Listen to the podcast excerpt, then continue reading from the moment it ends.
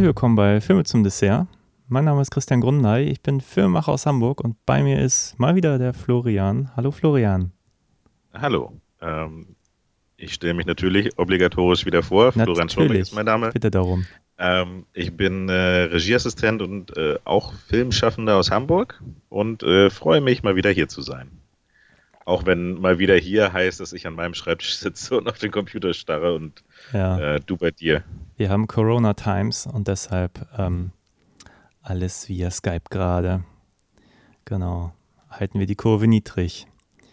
Ja. Ähm, ich habe gerade, jetzt äh, wollte ich hier parallel dieses, dieses Zitat suchen, weil die Zeit hat einen unsäglichen Artikel heute geschrieben, wo sie über das Fernsehen gemotzt hat und irgendwie sowas gesagt hat, äh, die Verpodcasterisierung des Fernsehens finden sie ganz, ganz schlimm, weil alle nur noch aus ihrem eigenen Schlafzimmer oder Wohnzimmer senden. Die ganzen B-Promi-Stars, die so im Fernsehen rumtouren. Und dann, ja, dann kann man auch uns hören, wenn man so den richtigen Podcast hören möchte. So mit Menschen, die sich gar nicht so viel vorbereitet haben. Wir gucken einfach nur einen Film und reden drüber. Ist doch toll. Ja. Ja. Ich glaube, zu dem Thema haben wir uns ja letztens schon mal kurz ausgetauscht, als es dann irgendwie auf Sat 1, nee, Pro 7 war es, irgendwie die ver- verfilmt, also äh, ein Podcast wurde aufgenommen von Klaas Häufer Umlauf und dabei gefilmt, wie die in einem Studio sitzen und reden. Wo ich mir dann dachte, das bringt jetzt aber visuell überhaupt keinen Mehrwert. Irgendwie. Es ist Ja. eigentlich nur der Versuch, irgendwie äh, auf diesen Zug aufzuspringen und es irgendwie ins Fernsehen zu bringen. Aber es ist eigentlich, eigentlich ist es, naja, Also ich habe auch, eigentlich habe ich ja gar nichts gegen diesen Klaas, aber jedes Mal, wenn ich irgendein YouTube-Video anmache, dann sehe ich ihn da in irgendeiner Badewanne sitzen. Das nervt so dermaßen. nee, das ist Joko. Achso, das ist Joko, okay. Das ist für mich auch eins. Und also so überpräsent, das nervt. Geh weg, Klaas Joko oder wie auch immer du heißt. Aber äh, das ist ja auch nicht der eigentliche Sinn unseres Podcasts oder das eigentliche Thema Nein, dieses nicht Mal. Über, nicht über die deutsche Filmbranche motzen. Denen geht's allen schlecht. Til Schweiger geht's auch schlecht. Seine Restaurants haben Ah, zu. ja, Äh, ja. Bitter. aber, Ja. aber man. Aber wir reden heute auch nicht über einen deutschen Film, wir reden über einen guten Film, hätte ich jetzt fast gesagt. wir, wir reden über Midsommar, Surprise. Nicht über John Carpenter heute mal, das äh, heben wir uns auf, sondern über einen Film von äh, 2019, ziemlich neu, von Ari Aster, über den Ja. wir auch schon mal gesprochen haben, also nicht wir, aber hier auf unserem Podcast, ich mit der Marie, irgendwann im November oder so, da haben wir über Hereditary gesprochen, seinem ersten Spielfilm und das ist jetzt sein zweiter. Mhm. Und was für einer? Genau. Äh, warst du überrascht? Ich meine, du kennst Hereditary nicht. Ähm, das solltest du dringend nachholen, aber Ja, habe ich dir ja schon gesagt, das habe ich nicht, weil es momentan online kein, keine äh, Original-Tonspur gab. Deswegen bin ich so der groß, größte Fan von Synchro. Ähm, ja, bei dem Film auch besser im Original schauen. ich, ich wusste, also ich habe halt, bei mir hatte sich halt so eine Erwartungshaltung aufgebaut, schon bei, wie hieß er nochmal? Her Hereditary. Hereditary. Hered Hereditary. Hereditary. Mittlerweile kann ich es aussprechen. Als wir den letzten Podcast aufgenommen haben, war ich auch die ganze Zeit Hereditary. Hereditary. Also ähm, sein erster Film äh, wurde halt sehr gelobt ähm, und ähm, den habe ich aber damals halt nicht, nicht geschafft zu schauen. Und jetzt äh, der zweite Film, da ist die Erwartungshaltung natürlich auch hoch, weil der auch wieder sehr gelobt worden ist. Ähm, glaube, wir hatten noch mal versucht, ihn im Kino zu schauen, aber haben es irgendwie, irgendwie liefert dann doch nicht mehr. Ähm, und ich bin da einfach mal so rangegangen. Ich, ich hatte irgendwann mal, glaube ich, nur ein- vor einem Jahr oder sowas einen Teaser-Trailer gesehen, so ein ganz kurzes Ding, äh, wo ich generell versuche, eigentlich keine Trailer mehr zu gucken, weil ich irgendwie das Gefühl habe, wenn ich ich war früher so ein richtiger Behind the Scenes und was weiß ich nicht als Junkie, weißt du, sobald irgendwie von irgendeinem Batmobil, was durch äh, irgendwie für den neuen Dark Knight-Film irgendwo ne, auf, bei Dreharbeiten irgendwer mit seinem Handy aus dem Fenster gefilmt hat, habe ich dann direkt mal äh, musste ich mir das irgendwie, jedes Foto und alles angucken. Und ich habe im Laufe der Zeit irgendwie festgestellt, dass diese ganzen Sachen ähm, einem so ein bisschen, vor, vor allen Dingen halt, wenn man zu viel Trailer guckt und noch einen Trailer und dann noch den Final Trailer von irgendwas, dass einem das so ein bisschen so viel erzählt von den, von den Filmen, dass du ganz oft äh, inhaltlich nicht mehr so überrascht bist oder so. Und deswegen versuche ich Trailer zu vermeiden. Das ich, deswegen bin ich sehr ähm, auch sehr unbedarft an diesen Film rangegangen und ähm, ja, äh, war, war etwas geplättet danach. Okay. Der hat mich, äh, hat mich gut erwischt. Ja, ich habe auch nichts gewusst vor dem Film. Ich habe ihn jetzt auch erst gestern geguckt. Und ja, also ich muss sagen, dadurch, dass ich Hereditary kenne, muss ich sagen, ich glaube, ich hatte schon eine Grunderwartung, die aber jetzt weder enttäuscht noch. Ähm, das war einfach der gute Film, den ich erwartet habe. Punkt. So. Genau. Und äh, ich muss auch, der, ich muss, äh, das muss ich irgendwie jetzt am besten jetzt mal erwähnen, bevor ich es wieder vergesse. Äh, noch bevor wir Hereditary hier besprochen haben, irgendwann im November oder so, ähm, hatte Lars äh, mich bei einem anderen Podcast darauf aufmerksam gemacht, ich möge doch einen Kurzfilm von ihm noch gucken. The Strange Thing About the Johnsons, den es so frei auf Vimeo und auf YouTube gibt. Den hat er 2011 gemacht, ist eine halbe Stunde lang ist auch ziemlich weird und ziemlich toll. Ist was nochmal was komplett anderes als jetzt Hereditary oder jetzt Midsummer. Kann ich nur empfehlen. So vorab einmal so als, als Einstimmung vielleicht, wenn man sagt, hey, äh, habe jetzt keinen Bock mehr, jetzt hier zweieinhalb Stunden jetzt Midsummer anzugucken, gucke ich doch den 30 Minuten so als Alternative, als Vorschlag für heute Abend. Oder als Nachschlag, wenn man irgendwie noch nicht ja, genug Ja, Nachschlag, ja. Da sind wir auch, vielleicht sollten wir das vorweg schicken. Wir haben jetzt die Kinofassung geguckt bereue immer noch ein bisschen, dass wir nicht im Kino waren, weil da lief im Savoy zuletzt der Director's Cut. Der, ah. also der, der Film, das kann man glaube ich so vorwegnehmen, spaltet ein bisschen die Gemüter. Ich habe einige gute Freunde, die mit dem Film gar nichts anfangen konnten. Die anderen halten ihn für Meisterwerk und die sagen dann auch einhellig, die auch den Director's Cut gesehen haben, der ist eigentlich dem auch nochmal vorzuziehen. Äh, ich habe jetzt nach dem Film jetzt eben auch nochmal ein bisschen drüber gelesen die Stimmen sind eigentlich so, dass der Director's Cut keinen anderen Film macht, aber er vertieft einfach noch ein paar Themen so. Mhm. Auf der anderen Seite kann man, glaube ich, sagen, dass dieser Film so viele, so viel visuell und Symbolik und was weiß ich hat, dass man den auch gerne noch ein zweites Mal gucken kann. Und äh, dann, dann, dann, muss man sich einfach die, die Blu-ray mit dem Director's Cut ordern. Genau. Ähm, ja, also das vielleicht vorweggeschickt. Der Film ist so schon in der Kinofassung, ich glaube, 145 Minuten lang, also weit über zwei Stunden. Der Director's Cut geht fast drei Stunden mit 171 Minuten. Und der ursprüngliche Cut, den der Ari Aster wohl als erstes gemacht hat, der war wohl auch noch weit über drei Stunden. Da hat er dann auch irgendwie wohl eingesehen, dass man ein paar Dinge ein bisschen straffen könnte. Ich muss sagen, die 145-Minuten-Fassung, die wir jetzt gesehen haben, für mich verging sie wie im Fluge. Wie ging es denn ja. dir? Ah, absolut. Also, ähm, ich habe am Anfang noch sehr, sehr oft mir irgendwelche Notizen nebenbei gemacht und äh, dann habe ich am Ende des Films auf meinen Zettel geguckt und habe gesehen, dass ich so nach einem Drittel des Films eigentlich keine Notizen mehr gemacht habe Wahrscheinlich, weil ich einfach so drin war. Und ähm, das ist eigentlich immer ein gutes Zeichen, dass äh, der Film mich äh, gepackt hat und dass der Film, also für, gelangweilt habe ich mich auf keinen Fall. Also, okay, sehr schön. Und das trotz des, also es ist ja immer so, du hast, ähm, ne, es ist eine relativ langsame Erzählweise, ähm, aber es ist, ähm, es ist nicht so, dass du denkst, irgendwie so, okay, jetzt kommen wir zu Potte, sondern das, das ähm, erfüllt alles irgendwie seinen Zweck. Okay. Ja, wo wir vielleicht einsteigen sollten, wäre die Handlung. Ach, Handlung wird überbewertet. ja. Soll ich mal versuchen zusammenzufassen oder möchtest du? Ähm, ja, ich fange ja immer an und dann nach ja, dann, drei Minuten sagst du dann irgendwie, stopp, lass stopp, mich das mal kurz auf den Punkt zu bringen. Ja, leg ich, los. Äh, nächster Versuch. Also, ähm, äh, fünf Studenten. Ja, ich weiß von, auch jetzt nicht alle Namen. Sie heißt Danny auf jeden Fall. Sie heißt Danny, genau.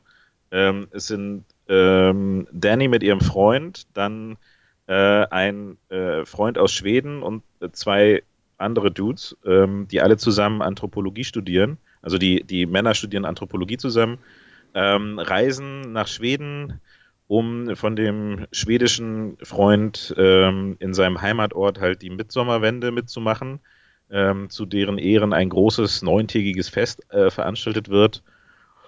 Und ähm, ja, der lebt in so einer Art Kommune oder in so einem klein, abgeschiedenen Dorf mit ähm, sehr eigenen Regeln. Und ähm, das wird äh, ein wilder Trip, diese neun Tage. Ähm, ja, das. Jetzt versuche ich es mal wirklich ganz knapp zu halten. ja, das ist so ungefähr das Setup.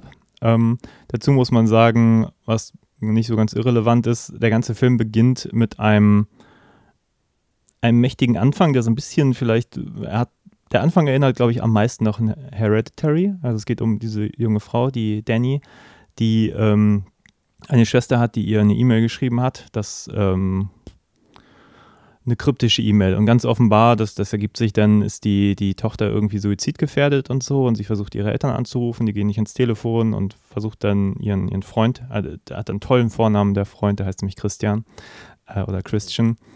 Ähm, und der hängt aber mit seinen Kumpels ab, mit denen er halt später dann nach Schweden fahren, fliegen möchte. Und er beschwichtigt sie, nichts passiert und so. Und dann stellen wir halt nach diesem ganz kurzen Intro fest, ja, okay, die Schwester hat nicht nur sich selber getötet, sondern auch ihre Eltern. Ähm, und ja, der Film entlässt einen sozusagen in den Vorspann mit ähm, einer komplett toten Familie, einer, einer äh, hysterisch heulenden Hauptdarstellerin, einem Freund, der eigentlich schon gesagt hat, hey, äh, ich wollte mich eigentlich schon ja, vor einem Jahr von ihr trennen und so und, und ähm, die Beziehung funktioniert irgendwie gar nicht und ähm, ja, und sie hängt in seinen Arm und dann geht der Film los und sie fliegen gemeinsam nach Schweden mit dieser Gruppe. Ja, ja diese Gruppe, ähm, also diese Gruppe, ich kann es mal kurz äh, nachvollziehen, das sind äh, Josh, das ist ähm, der vor allen Dingen halt auch wegen seiner Abschlussarbeit dahin fliegen will. Es ist Mark, der eher so ein bisschen dieser, ah, der ist so ein bisschen, ähm, so der, oh, geil, Schweden, Schweden, Schweden, oh, wir werden richtig Party machen und so, aber eigentlich ist er jetzt nicht der große Aufreißer. Und dann ist noch Pelle halt der ähm, Schwede, aus dessen, äh, zu dessen äh, äh, Heimat sie fahren. Mhm. Und dann sind halt äh, Danny und Christian. Und ähm, für mich hat dieser, dieser Vor, also dieses, bis der Vorspann kam, baut sich halt schon mal so eine bedrohliche Stimmung auf, die irgendwie, glaube ich, so den, den Ton für den ganzen Film setzt und ähm, für mich einfach so, wenn du schon mit, mit so einer mit so einem, so einem Klopper irgendwie schon, äh, dieser, dieser Selbstmord ist halt, dieser erweiterte Selbstmord ist halt echt hart. Ähm, wenn du mit sowas schon anfängst, dann weißt du eigentlich, das ist ein Film, okay, der, der geht in die Eingeweide und es ist eigentlich alles möglich. Also das war so das, was, was dieser Vorspann irgendwie für mich so ähm, äh, das Zeichen, was er für mich so gesetzt hat, das Vorzeichen. Ja. Genau. Ja, und ich glaube, dann, jetzt können wir eigentlich auch schon ein bisschen ans Thematische gehen. Ich möchte vorwegnehmen, also, für, also der, der Film beginnt, wir haben hier ja auch schon über, habe ich mit Lars nämlich drüber gesprochen, über Folk Horror. Also über Filme wie Apostel oder ähm, welchen hatten wir noch besprochen? Wicker Man. Äh, ja, genau, das ist natürlich der bekannteste. Nee, wir sprachen über auch von so einer A24-Produktion, ähm, The Witch. Ja. Ich weiß nicht, ob du den kennst. Ähm, ja. Tatsächlich sehr, sehr ähnlich zu diesem Film von Ari Esther, ist auch die gleiche Produktionsfirma. Ähm, mir fällt gerade sein, der Name des Regisseurs nicht ein, der auch den Leuchtturm gemacht hat. Ähm, halt auch sehr düster, deprimierend, sehr modern, sehr mit dem Genre spielen, würde ich mal sagen, was für mich mhm. ein bisschen bezeichnend ist mit diesem Film. Ähm, weil inhaltlich, sage ich mal, macht, was jetzt kommt, ähm, man erahnt sehr viel. Also diese Gruppe fliegt nach Schweden, sie nimmt dann gleich spontan irgendwelche Pilze, sie bleibt dann auch gleich auf dem ersten Trip hängen, eben auch äh, ob dieser Vergangenheit mit der ähm, verstorbenen Familie. Und ja, und dann ist irgendwie einerseits alles toll, die Menschen sind weiß gekleidet, sie singen und sie tanzen. Und trotzdem weiß man aus Erfahrung, das Ganze hat irgendwie sektenähnliche Züge und ähm, hinter dem schönen Schein verbirgt sich wahrscheinlich das düstere das nackte Grauen. Irgendwie weiß man das. Man hat einfach so viele Filme gesehen und das ist natürlich die Grundprämisse, von der dieser Film ausgeht. Und dann finde ich es halt sehr, sehr spannend, was der Film daraus macht. Ähm, und da, glaube ich, kann man, glaube ich, viel zu sagen. Die Frage ist nur, wo fangen wir da an? Ja, ich glaube, äh, für die Leute, die es nicht gesehen haben, müsste man jetzt noch viel mehr ausführen, was passiert, damit man drüber sprechen kann, oder? Ja, also das können wir vorwegnehmen.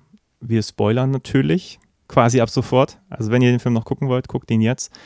Andererseits ist der Film jetzt kein Film, der überrascht. Also ich war jetzt weder vom Ende nee. überrascht, noch davon, dass sich die Gruppe auch irgendwann dezimiert. Ich glaube, es ist eigentlich viel spannender, was der Film eben nicht explizit zeigt, was man vielleicht nur durch sein Vorwissen auch ausfüllt. Zum Beispiel, ähm, ich denke da nur gerade an, an die ersten beiden, die abhauen wollen aus der Gruppe. Also.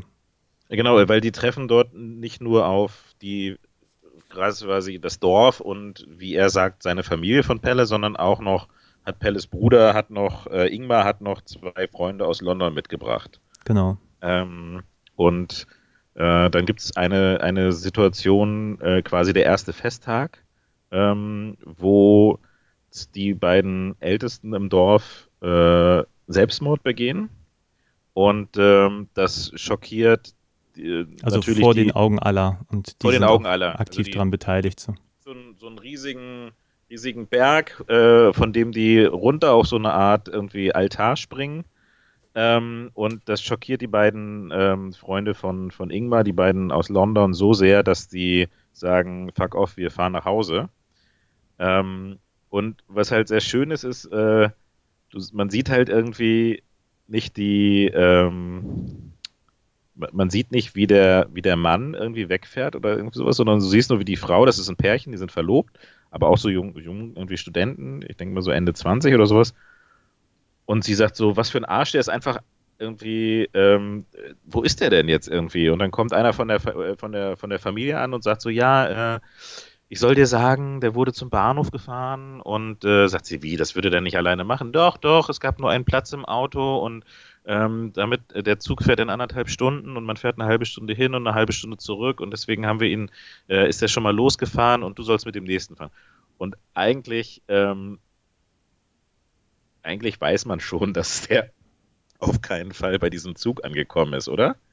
Ja, man weiß es. Und das weiß aber auch dann unsere anwesende Hauptdarstellerin, die Danny, die dann auch versucht, ihren Freund darauf anzusprechen, der in dem Moment, und dann wird es halt interessant, weil die begehen eigentlich gar keinen Fluchtversuch, weil auch die wahrscheinlich in ihrem Leben schon ein paar Horrorfilme gesehen haben und genau wissen, es hat keinen Sinn zu flüchten. Es wird einfach ignoriert, was dann passiert. Also ich meine, dann in der nächsten Szene hört man das Schreien dieser Freundin, die da ihren, ihren Freund sucht. Und es ist ganz klar, auch die ist ab jetzt nicht mehr zu sehen. Die ist jetzt auch tot, wo auch immer sie mhm. stecken mag.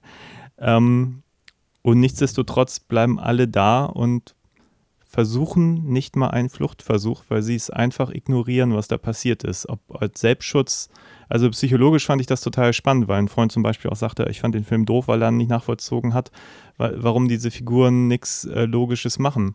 Aber für mich war es total logisch, weil die sitzen dann da am Tisch und die wissen, die beiden sind jetzt nicht mehr da und alle haben diesen Schrei gehört. Das macht dieser Film auch klar. Also man hört diesen Schrei dreimal und sieht jedes Mal einen aus unserer Gruppe, die diesen Schrei hören. Alle anderen Dorfbewohner ignorieren diesen Schrei dieser Frau. Also die Situation ist klar, die scheint mir für alle klar. Alle wissen, oh, das ist jetzt keine gute Situation, in der wir sind. Ähm ja, aber es ist halt auch viel deutbar, was, was die vielleicht auch dazu bewegt, in diesem Moment auch so ruhig zu bleiben oder das einfach nur interessiert zu betrachten. Also zum Beispiel bei den, den zwei Jungs in der Gruppe, die ja beide ihre Thesis da schreiben möchten weil sie sind ja äh, Anthropologiestudenten oder sowas, ne?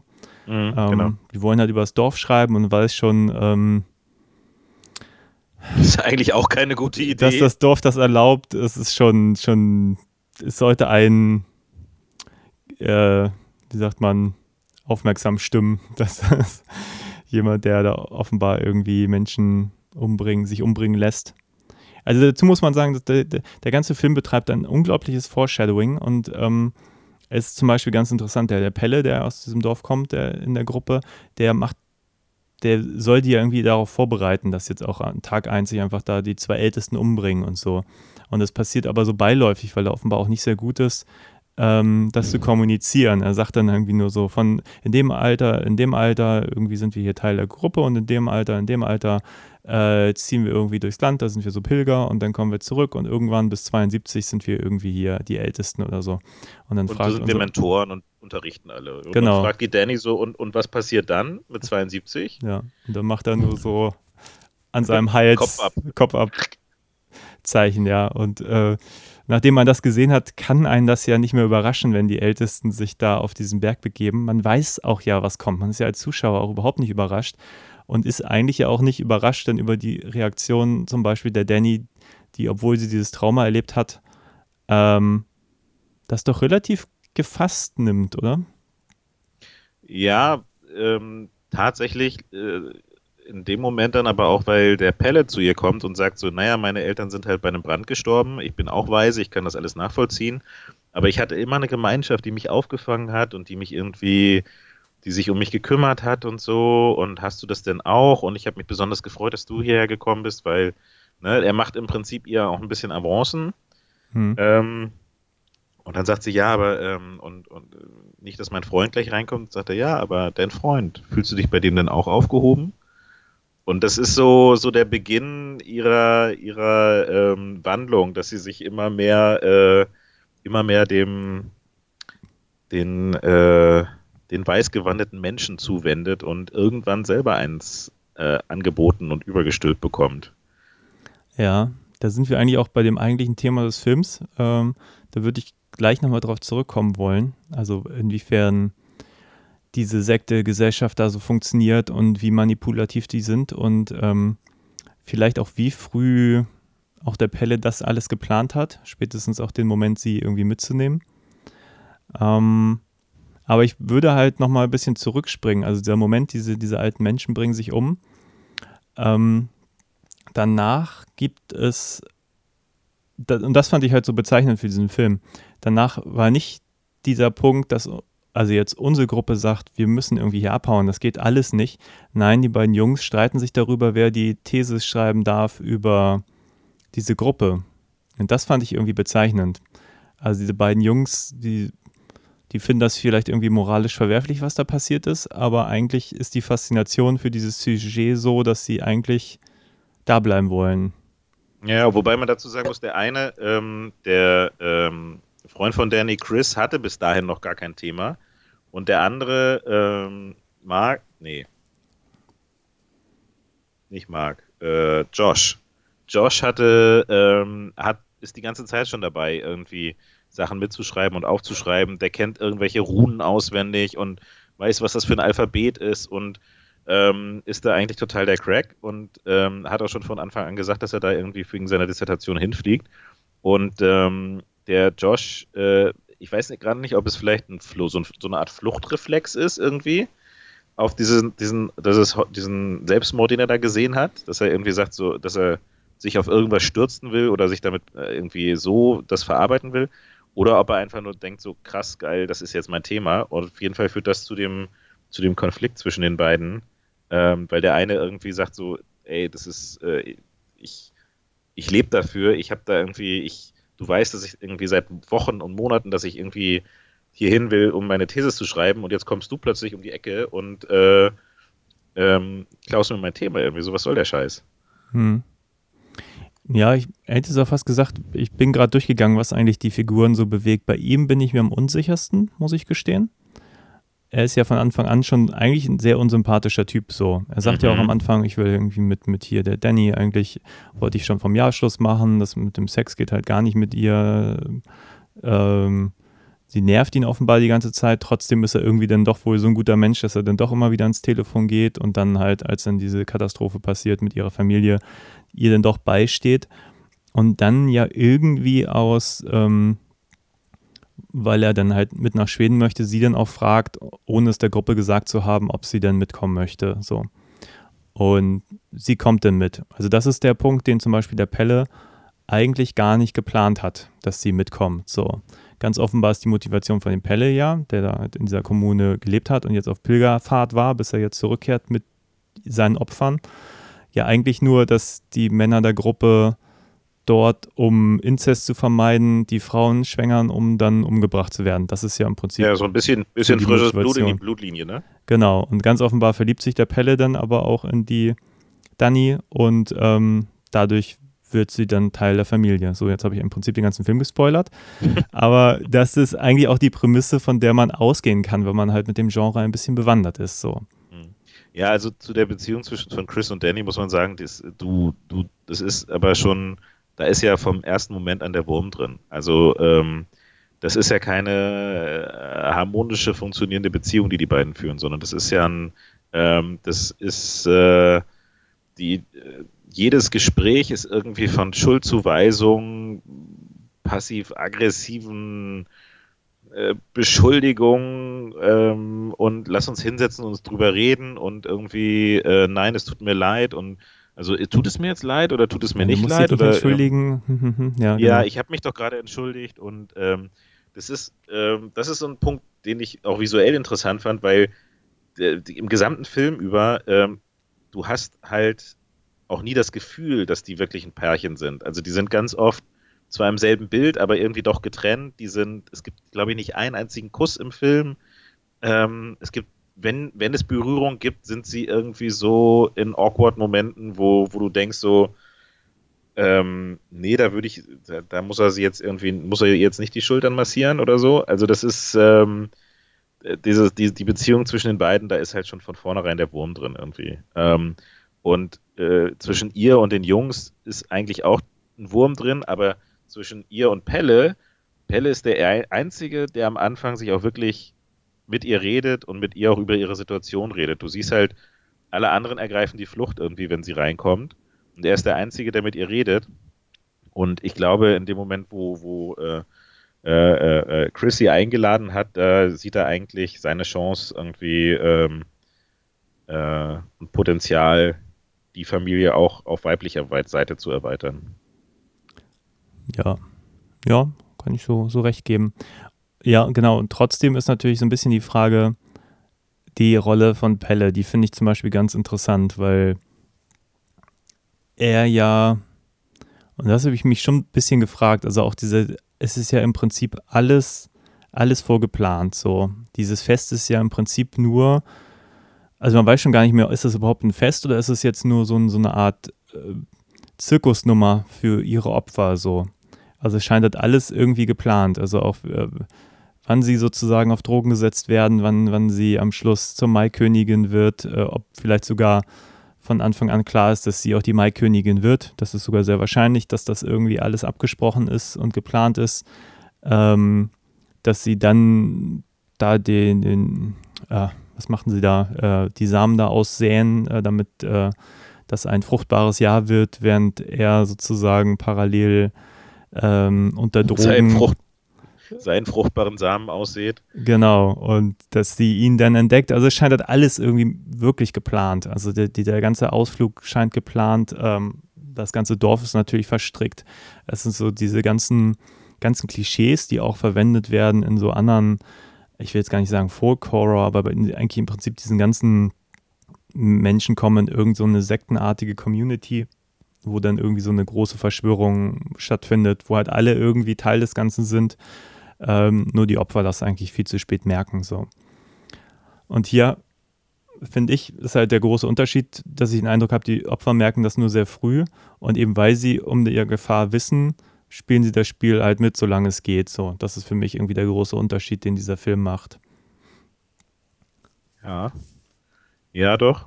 Also die beiden, die beiden Anthropologiestudenten, die ihre These schreiben, die sind auf, die, die nehmen das auf jeden Fall in Kauf. Und ähm, ich glaube, bei Danny ist es ganz oft so, dass sie nicht die Spielverderberin sein will und nicht die, äh, und äh, nicht die sie sein will, die wegen ihrer besonderen Situation jetzt gerade irgendwie in Schutz besonders in Watte gepackt werden muss oder irgendwie sowas und sich da halt auch so von den anderen ein bisschen ähm, vielleicht auch deswegen eher, eher ähm, herausfordern lässt. Ja, Ja, aber die, die Frage, da nochmal auf diesen Pellet zurückzukommen, ähm, habe ich mich halt schon gefragt, inwiefern er das zum Beispiel ernst mit ihr meint oder ob das nicht wirklich so ein Sektengewäsch ist. Also ich kenne Leute, die so ein bisschen Guru-mäßig drauf waren oder sind. Also ich sehe dann zu, dass ich mit den Leuten nicht viel zu tun habe, aber die benehmen sich halt genauso. Die sind halt scheißfreundlich, die sind super verständnisvoll, ähm, aber aus so einem unglaublichen Egoismus heraus. Und ich habe den Eindruck, dieser Pelle, der ist, ist wirklich wie diese Menschen. Der ist manipulativ, die ganze Zeit so, wie sagt man, äh, das Gegenteil von aggressiv, die ganze Zeit so eben nicht passiv, sondern so ähm, verständnisvoll, so offen, obwohl dieses ganze Dorf, da ist halt ja keiner offen. Also die haben ja nie eine Wahl. Die tun halt immer nur so, als hätten alle eine Wahl. Sie, stellt sie, sie stellen ja alle immer vor eine Wahl, jetzt mitzumachen ähm, und helfen dann aber auch mit. Also in dem Moment, wo man jemanden unter Drogen setzt, ist halt ja auch einfach die, die, der freie Wille ja auch schon eingeschränkt zum ja. Beispiel und so weiter und so fort. Und ähm, das fand ich halt total interessant. Also wie auch diese ganze Dorfgemeinschaft gezeichnet ist. Also wirklich sektenartig und genauso funktioniert das. Vielleicht nicht ganz so extrem wie jetzt in so einem, so einem Film. Aber ich habe gerade neulich so eine Doku gesehen über äh, hier rechte Sekten irgendwo in, in, in Brandenburg oder so. Äh, super krass. Also ein, ein, ein, ähm, ein, wie sagt man, äh, Brainwashing sondergleichen. Da werden schon die Jüngsten irgendwie äh, die, die äh, äh, rechtsnationales Gedankengut ins Hirn gepflanzt und so. Und hier ist es ja so ähnlich. Ich glaube, es gibt auch einen Moment, wo, wo sie während des Tanzes auch sagen, wir versuchen hier irgendwie äh, gegen den schwarzen Mann anzutanzen oder sowas. Ähm, und auch merkt, mhm. ja, das ist auch hier irgendwie alles Thema, diese ganze, wir als irgendwie weiße Schweden und so in unserer Community und so. Ja, wobei ich glaube tatsächlich, äh, in, in die Richtung habe ich überhaupt keine Anleihen gesehen, weil es ja auch, ähm, weil es irgendwie in keinster Weise, der Josh ist ja ähm, Afroamerikaner und das ist irgendwie, wird aber nicht groß thematisiert, finde ich. Ähm, ja, aber der Josh ist aber zum Beispiel offenbar ja nicht als, ähm, wie sagt man, Nachwuchsmacher vorgesehen. Also weder wird ihm was unter das Bett gelegt, noch äh, geben sie sich Mühe, ihn nicht sofort umzubringen, nachdem er da anfängt, äh, nur dieses Buch abzufotografieren. Mhm. Ähm, ja, also diesen Rassismus meine ich da schon, schon ziemlich explizit in der einen Szene rausgelesen zu haben, wenn diese eine ältere Dame, der die jungen Mädchen irgendwie anmotiviert. Ja, ich habe es eher, dass eher, dass es halt so ein primitiver Teil des Glaubens ist, irgendwie gegen das, das, das ist dass sie halt immer meinen, das muss man alles machen, um das Böse irgendwie zu vertreiben, aber sie sind eigentlich, eigentlich ist alles, was sie machen, echt ziemlich krank. Ja. Ähm, also da würde ich dir jetzt tatsächlich, also ich habe es nicht gesehen. Ich, es, das ist mir nicht in, in den Sinn gekommen. Ähm, die Assoziation hatte ich, hatte ich jetzt nicht. Okay. Ja. Aber ähm, man weiß ja auch nicht, was in einer längeren Fassung drin gewesen ist, wo man schon gesagt ja. hat, dass äh, lassen wir mal weg. Wir machen jetzt das Fass nicht auch nochmal so auf, wie es sein, wie man es machen könnte. Nee. Nee, aber ähm, ich glaube, den Film würde ich mir auch irgendwie bald nochmal ein zweites Mal angucken. Einfach jetzt mit dem, mit dem, ich weiß natürlich schon, was jetzt alles passiert, aber ich, ähm, es werden halt auch viele, da, da, wie du sagtest, es ist irgendwie ein krasses Foreshadowing, was passiert. Es werden ganz viele Sachen werden an irgendwelchen Gemälden, an Wänden schon irgendwie vorweggenommen und ähm, ich glaube, wenn, wenn man den irgendwie mit dem Wissen, was, was kommt, irgendwie nochmal guckt, dann kann man irgendwie ganz viele, kann man da, glaube ich, nochmal eine ganz neue Ebene irgendwie entdecken. Ja. Vielleicht finde ich, vielleicht äh, entdecke ich dann ja auch die, die äh, Anspielung, die du gerade festge festgestellt hast. Ja. Ja, ich meine, auch davon ab fand ich den jetzt auch fantastisch fotografiert. Ich mochte auch den ganzen Look, den ganzen Style. Überhaupt Schweden und diesen ganzen IKEA-Look irgendwie da so, ähm, so zu überhöhen. Auch, also jede, jede Einstellung, ein Gemälde, sage ich mal, auch dieses Zelt, was da irgendwie steht und auch gut, bei ein paar Dingen weiß ich dann auch nicht, wie es gemeint war, auch am, am Schluss, wenn, wenn äh, wie heißt du noch gleich, der Christian umgebracht wird und dann noch in so, so ein Bärenkostüm gesteckt wird, bevor er dann in den Flammen, Flammen untergeht. Ähm, Ja, ich hatte irgendwas gelesen, das ist irgendein alter Wikinger-Glaube, irgendwie, irgendwas, irgendein Ritual. Ähm, aber das müsste man, könnte man auch nochmal vertiefen, wenn man ihn ein zweites Mal guckt. Ja, aber, aber es steckt halt voll von Symbolik, das wollte ich eigentlich damit sagen, und, und tollen Bildern und, und, unglaublich. Also auch der, der Soundtrack, ähm, unbedingt, wenn man ihn zu Hause guckt, mit guten Boxen oder Kopfhörern genießen. Das macht einfach nochmal ja. ein ja, intensiveres Seherlebnis. Das ist mir auf jeden Fall auch sehr, sehr früh irgendwie aufgefallen.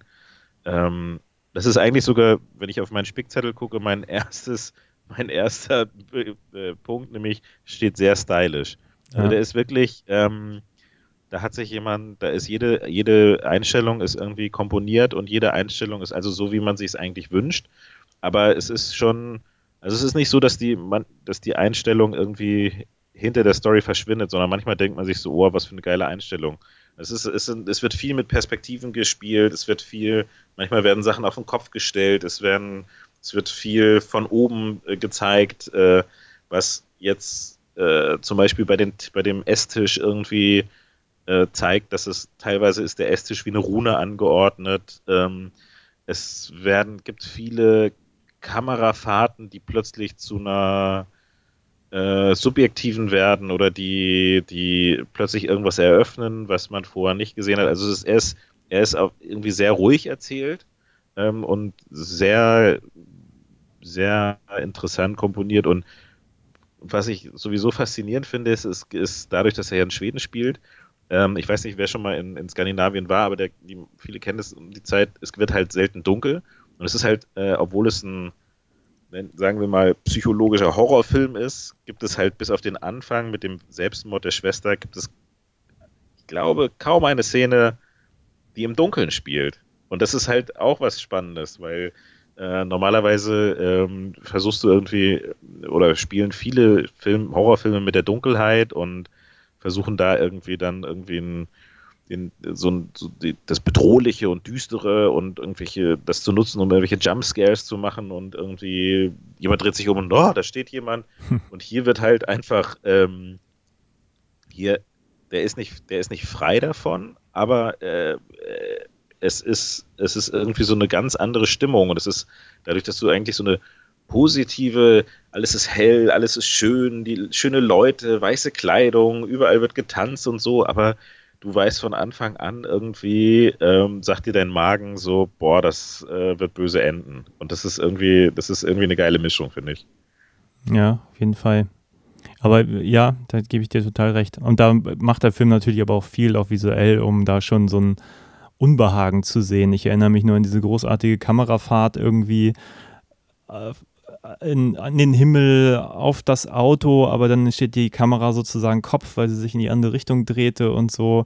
Äh, und du hast die ganze Zeit schon so, du weißt, irgendwas stimmt nicht. Und das, das war fantastisch gefilmt. Ich mag zum Beispiel auch, und da musste ich jetzt nämlich auch an Hereditary denken, da gibt es eine Transition, die äh, ich krieg's nicht mehr zusammen, wie es in Hereditary war. Er sitzt irgendwie auf dem Bett und es gibt einfach nur so ein lautes Bumm und dann Cut auf so eine ähnliche Einstellung. Wieder sitzt eine Person an der gleichen Stelle im Bild, aber ganz woanders so.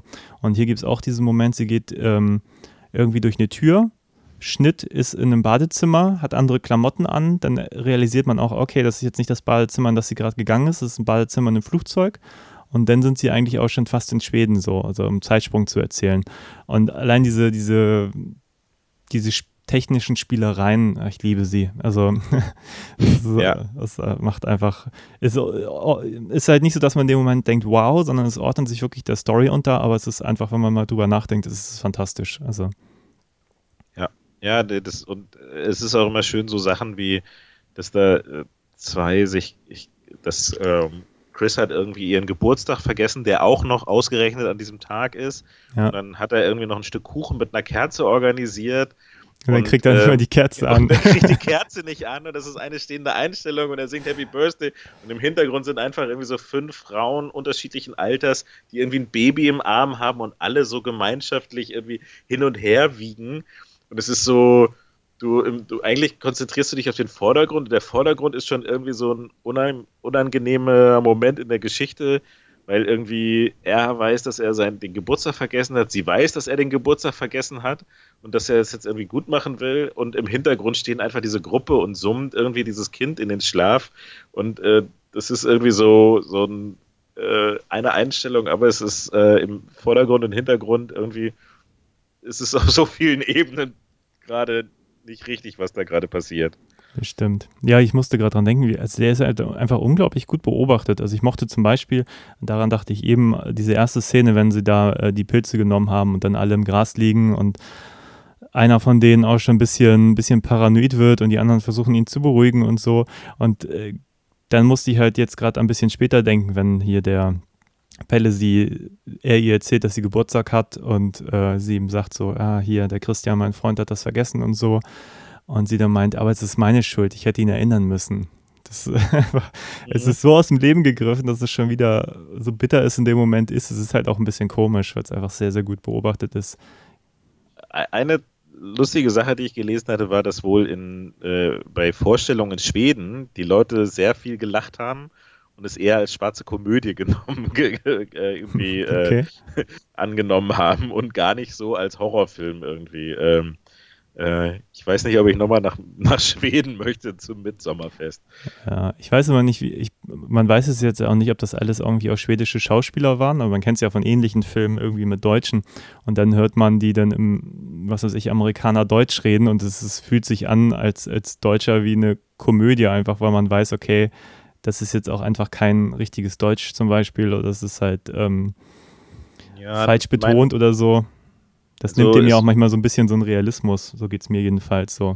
Ich denke nur, stirb langsam Bösewichter oder so. Mhm. Also es wurde wohl in Bulgarien gedreht, ähm, aber mit schwedischen Schauspielern. Aber die haben wohl alle irgendwie eher so einen südschwedischen Akzent und der Film soll eigentlich in Nordschweden spielen. Aber ähm, okay. mein Schwedisch ist ein bisschen eingerostet. Ich hätte das jetzt nicht so gemerkt.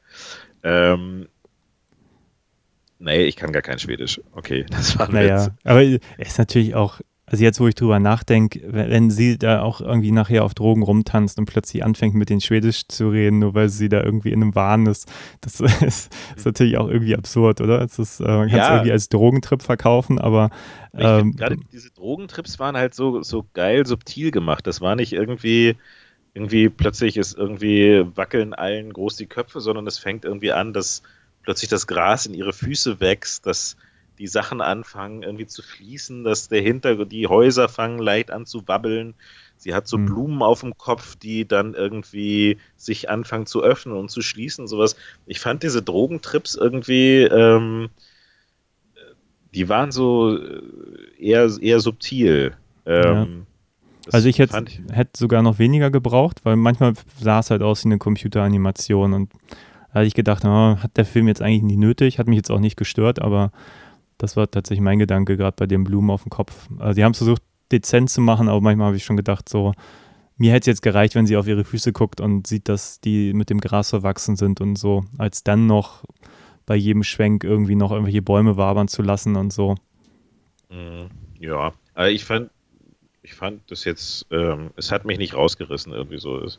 Und auch wenn du irgendwie erkennst, dass es eine Computeranimation ist, mein Gott, ähm, vielleicht sind äh, Blumen auf, sehen Blumen auf Pilzen so aus wie Computeranimation. Man weiß ja, es nicht. wahrscheinlich. Nee, aber ja, hat mir auf jeden Fall sehr gut gefallen. Ich habe auch, glaube ich, jetzt schon meinen mein Zettel irgendwie auch schon durch. Ich dachte, wir haben so viel zu besprechen, aber wir haben echt dann doch äh, schon sehr viel abgedeckt, wie ich finde. Ja. Hast du ähm, was zu ähm, ergänzen, was dir einfällt? Nee, ähm, was ich halt auch ein tolles Bild fand, war, dass als sie das erste Mal in dieses Dorf gekommen sind und durch dieses Loch gegangen, äh, durch diesen Torbogen gegangen sind und plötzlich hast du so das Gefühl gehabt, sie, die betreten eine alte, eine andere Welt irgendwie. Und dadurch, dass die alle ihre weiße Kleidung anhaben, ich meine, weißt du, da fällt mir gerade, ich muss kurz einmal springen. Du sagtest vorhin, ob das alles ein Schauspiel ist oder nicht. Der Pelle sagt es ja am Anfang auch, äh, dass es irgendwie, ähm, das ist irgendwie ein Fest, aber es ist eigentlich ist es, sieht es auch ähm, aus wie ein Zirkus hm. oder wie ein, wie ein Theaterstück, was aufgeführt wird. Ja. Ähm, das ist auch wieder so, so doppeldeutig. Ähm, also eigentlich sagt der Pelle die ganze Zeit nur Dinge, die dann auch stimmen. So. Also man denkt ja, dann im ersten aber, Moment, wenn er sagt, hier, die sterben dann, also macht dieses, dieses Symbol mit Kopf ab, ähm, denkt man sich, naja, meint er das vielleicht ironisch oder so, so kann man es irgendwie deuten, wenn man so an Dannys Stelle wäre. Aber nein, er meint es nicht ironisch und meint halt auch sonst nichts ironisch und lügt halt auch einfach nicht. So, das passt halt eigentlich ganz gut. Er ist so total verständnisvoll. Und was er nicht tut, ist lügen. Das Einzige, was sie machen, ist Menschen umbringen. Ja. Ja, wobei nicht lügen, du sagtest ja, er ist ja relativ, äh, man, man weiß halt nicht, ob das nicht äh, dann doch etwas manipulativ, vielleicht sagt er manipulativ die Wahrheit. Ich weiß nicht, ist das dann auch Lügen? Ja, ähm, ja ich glaube, äh, im Zweifel hält er die Klappe. Es gibt halt diese eine schöne Szene, wie gesagt, nachdem das erste Pärchen verschwunden ist, die halt auch da sind, die, die Engländer. Ähm, da sind sie ja am Tisch, da fragt sie noch so, und wo ist sie eigentlich und so. Und er sitzt auch daneben und, und guckt auch einfach weg. Also er hat da irgendwie weiß auch jeder zu dem Zeitpunkt auch schon, was Sache ist. Also er muss auch eigentlich gar nichts mehr sagen. So, jeder weiß, sie sind verschwunden, die wurden wahrscheinlich umgebracht. Ähm, ist halt so ein schöner Moment, weil dann ja auch noch der, ich weiß seinen Namen jetzt gerade gar nicht, ähm, noch der eine aus der Gruppe auch verschwindet mit, mit der einen Frau nach dem Motto, ja, sie Mark. möchte, dass ich jetzt weggehe. Ähm, ja. Sie zeigt es mir. Mhm. Und ward nicht wieder gesehen. Tatsächlich eigentlich auch eine Rolle, wo ich mich gefragt habe, was, was ist eigentlich sein, seine Aufgabe in der ganzen Geschichte? Ja, er verkörpert irgendwie ja so eine Mischung aus irgendwie klassisch ralliger äh, US-Student, mhm. der irgendwie eine große Klappe, aber irgendwie ist er ja doch, doch ein bisschen schüchtern und er ist jetzt irgendwie, wäre glaube ich gerne der große Aufreißer, ist es aber nicht. Ich glaube, da geht's, ähm, der soll so ein bisschen dieses, weiß ich nicht, diesen, dieses, diesen Klischee-College-Studenten irgendwie darstellen. Hm. Er, er, ist derjenige, der gegen den Ahnenbaum pinkelt. Äh, das ist auch eine sehr schöne Szene. So, er ist tatsächlich ja auch der bekannteste Schauspieler. Also den, ähm, das ist der einzige, den, den ich jetzt groß zuordnen konnte von anderen Rollen ähm, und der eher auch aus dem Comedy-Fach kommt. Ähm, was ist seine Funktion in der Geschichte? Ja, er, ähm, er ist für die blöden Sprüche zuständig. Er ist so ja. ein bisschen der. der ich habe ihn jetzt auch nicht als, als überflüssig empfunden. Ich habe nur im Nachhinein mich halt gefragt, ähm, hätte man auf den nicht auch irgendwie eigentlich verzichten können? Also, weil da kam dann auch nicht mehr viel. Aber, aber ich mochte ihn. Also es war, es war trotzdem irgendwie, weil er war auch immer der, der irgendwie mit dem Bier ankam und so und dann ja auch der, der irgendwie beim ersten Trip da so ein bisschen haarlos geschoben hat und so. Mhm. Ja, ähm, ich glaube, man hätte auf ihn verzichten können, aber er brachte halt auch nochmal so eine, so eine, ähm, dadurch, dass er gegen den Ahnenbaum gepinkelt hat, hat er den einen Typen gegen sich aufgebracht und das brachte noch so einen Konflikt rein, wo man jetzt nicht wusste, ist das irgendwie, bringt er ihn deswegen um oder ist das irgendwie, ähm, hat er sich damit zum Opfer gemacht? Also der ist irgendwie klar sagtest du, wie du sagtest, es, man wusste eigentlich schon irgendwie, worauf es alles hinausläuft, aber das war dann mal eine ganz konkrete Bedrohung, äh, ja. dass er den mit dem einen Typen äh, und äh, dass der eine Typ ihn dann auf dem Kieker hatte und er gleichzeitig halt irgendwie mit dem einen Mädel unbedingt irgendwie in die Kiste hüpfen wollte. Und dann weiß man am Ende auch nicht, hat's ihn, wurde er dann umgebracht, weil er mit dem Mädel in die Kiste gehüpft ist, oder war das, war sie nur Mittel zum Zweck, um ihn wegzulocken und Ach ja, man kann viel spekulieren, glaube ich. Mhm. Ja. Ja, und dann habe ich mich auch gefragt, dann habe ich mich das gefragt. nein, ob Frag das alles, nein, ob das alles so, so funktioniert. Ich, ja, na, ich meine, die scheinen ja wirklich irgendwie da, da irgendwie immer wieder irgendwelche Jungs aufzugabeln, die dann sozusagen die Frauen im Dorf schwängern, so mit außer, wenn sie, außer die Orakel. Die Orakel werden durch Inzucht gezeugt. Ah, okay. Das habe ich irgendwie nicht mitbekommen. ja, okay, doch, es gibt doch, es gibt doch dieses Orakel, der, der, so, der so deformiert ist. Ah, okay. Der auch immer dieses Buch schreibt und mit Fingern malt. Mhm. Äh, mit so Farben malt. Und da sagte er, dass die, ähm, dass das die Orakel sind. Ähm, und äh, die Orakel werden durch Inzucht ge, äh, gezeugt. Ah, okay. Hm, das ist irgendwie an mir vorübergegangen. Aber das ist auch so, so eine, eine, eine, Stelle, wo ich mich am Schluss gefragt habe, der war ja auch tot. Ich habe das gar nicht mitbekommen, warum der. War der auch tot? Ich habe tatsächlich am Ende nicht ganz verstanden, welche Menschen jetzt alle, weil die einfach auch so teilweise wie Puppen aussahen, welche mhm. Menschen jetzt äh, äh, da wirklich alle drin waren in diesem Haus, was verbrannt ist. Also die, die mit den Stöckern und den, da wusste ich nicht, wer das war. Also, mhm. oder ob vielleicht war es auch nicht wichtig. Aber mhm. was ich, was ich lustig fand, war, äh, ist ja aufgefallen, am Ende geben sie, da sind ja äh, Ingmar und Ulf, Ulf Borg oder wie er hieß, hm. die, die verbrennen ja bei lebendigem Leib. Und der eine kriegt irgendwie so, hier kostet davon und du wirst keinen Schmerz spüren und der andere kostet davon und du wirst keine Furcht spüren. Hm. Aber als es Feuer dann anfängt, verspüren sie doch Furcht und äh, Schmerz, eigentlich ja. Schmerz. Und eigentlich wird ihnen, glaube ich, in dem Moment klar, fuck, die haben uns verarscht. Ja.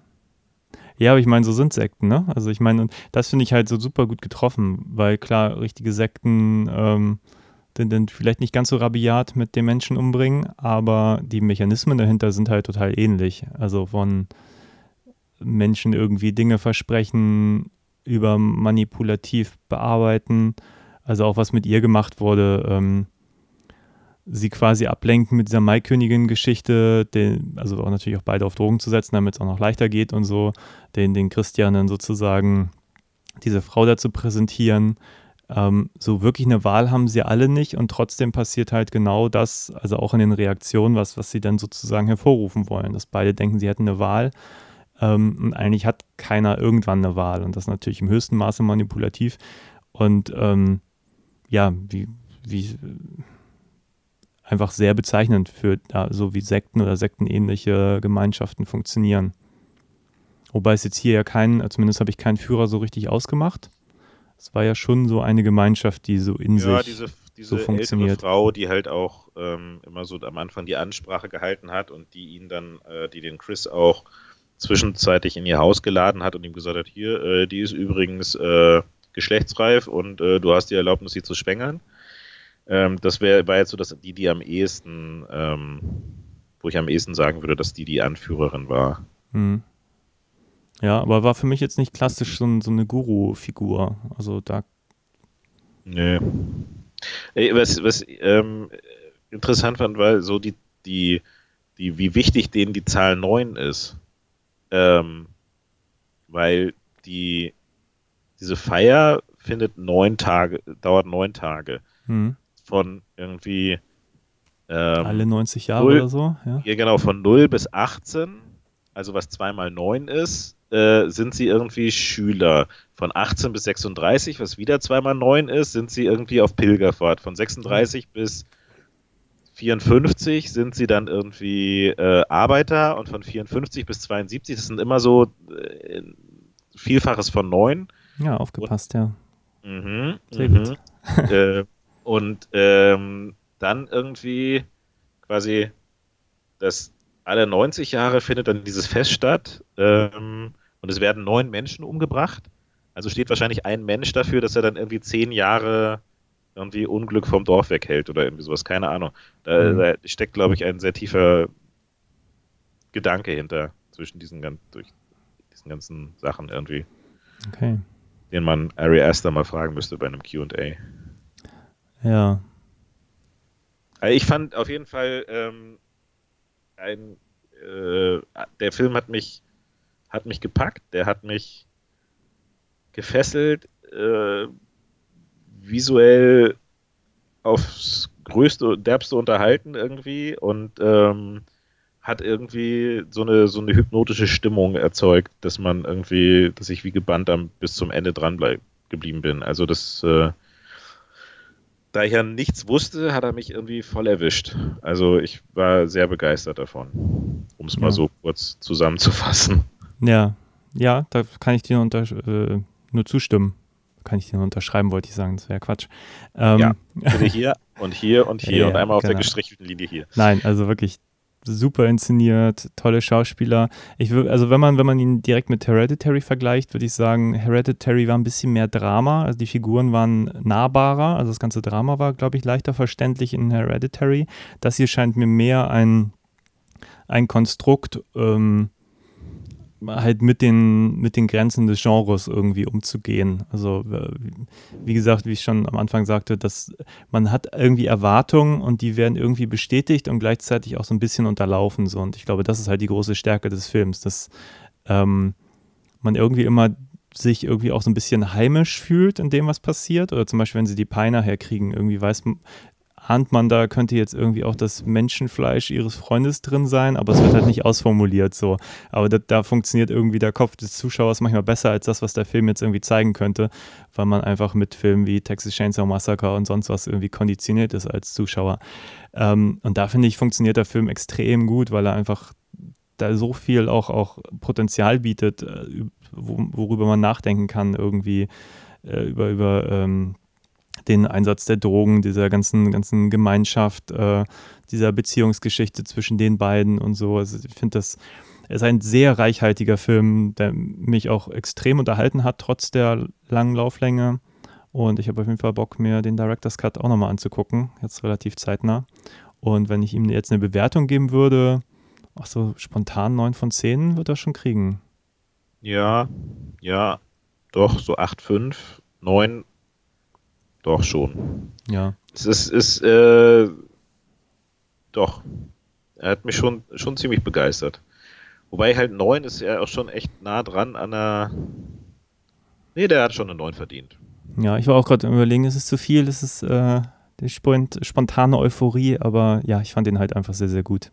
Ich glaube auch noch im Kern, obwohl, also die Filme sind jetzt nicht so vergleichbar, aber Hereditary war für mich auch ein sehr sehr cleverer Film, der für mich am Ende ein bisschen litt. Also ich will jetzt nichts spoilern. Ähm, ist auch unnötig, aber das Ende war mir da so ein bisschen konventionell und hier war es nicht so, dass man es nicht erwartet hat und trotzdem äh, war es halt ganz schön, weil es auch so ein bisschen manipulativ war. Am Schluss, dadurch, dass man ja auch mit, mit der Danny so ein bisschen, bisschen ähm, sympathisiert, hat man am Schluss so ein, äh, wie nennt man denn das, so ein, so ein Moment der, der Genugtuung irgendwie erfahren, obwohl das jetzt ja eigentlich kein sehr positives Ende ist. So. Ja. Wir brauchen noch ein neuntes Opfer. Äh, soll es irgendein randommäßiger Zufallsbewohner dieses Dorfes sein? Oder dein blöder Ex-Freund, der dich betrogen hat und ja, genau. äh, eh schon Arsch war? Hm. Ja. ja, wie wird sie sich wohl entscheiden? Ähm, ja, aber man trotzdem macht der Film das nicht klar. Also man denkt immer noch, ha, vielleicht entscheidet sie sich auch für das andere. Also ja, fand ich gut. Also ein sehr guter Film, unbedingt zu empfehlen. Ja. Dir lege ich auch nochmal Hereditary ans Herz. Also ja, vielleicht deine Freude haben. Ähm, vielleicht geht er ja demnächst mal mit englischer Tonspur online ja. oder so. Ja. Oder ich bestelle mir eine Blu-ray. Blu äh, ich habe den auch nicht hier, sonst hätte ich, ich wollte gerade sagen, sonst hätte ich den jetzt mitgegeben. ja, Skype, Corona-Zeiten. Ach ja. Ja, ähm, ja äh, war auf jeden Fall ähm, mal eine schöne Abwechslung zu John Carpenter, zu dem wir dann. Auf jeden Fall. Da machen wir auch weiter. Und ich habe auch einen Kandidaten, der will unbedingt mitmachen. Also mit dem Alex müssen wir nächstes Mal über Mächte des Wahnsinns und dann vielleicht noch Prince of Darkness oder so reden. So machen wir das. naja, auf jeden Fall schön, dass du hier warst und ähm, genau, dann bis zum nächsten Mal. Bis zum nächsten Mal. Auf Wiedersehen. Tschüss.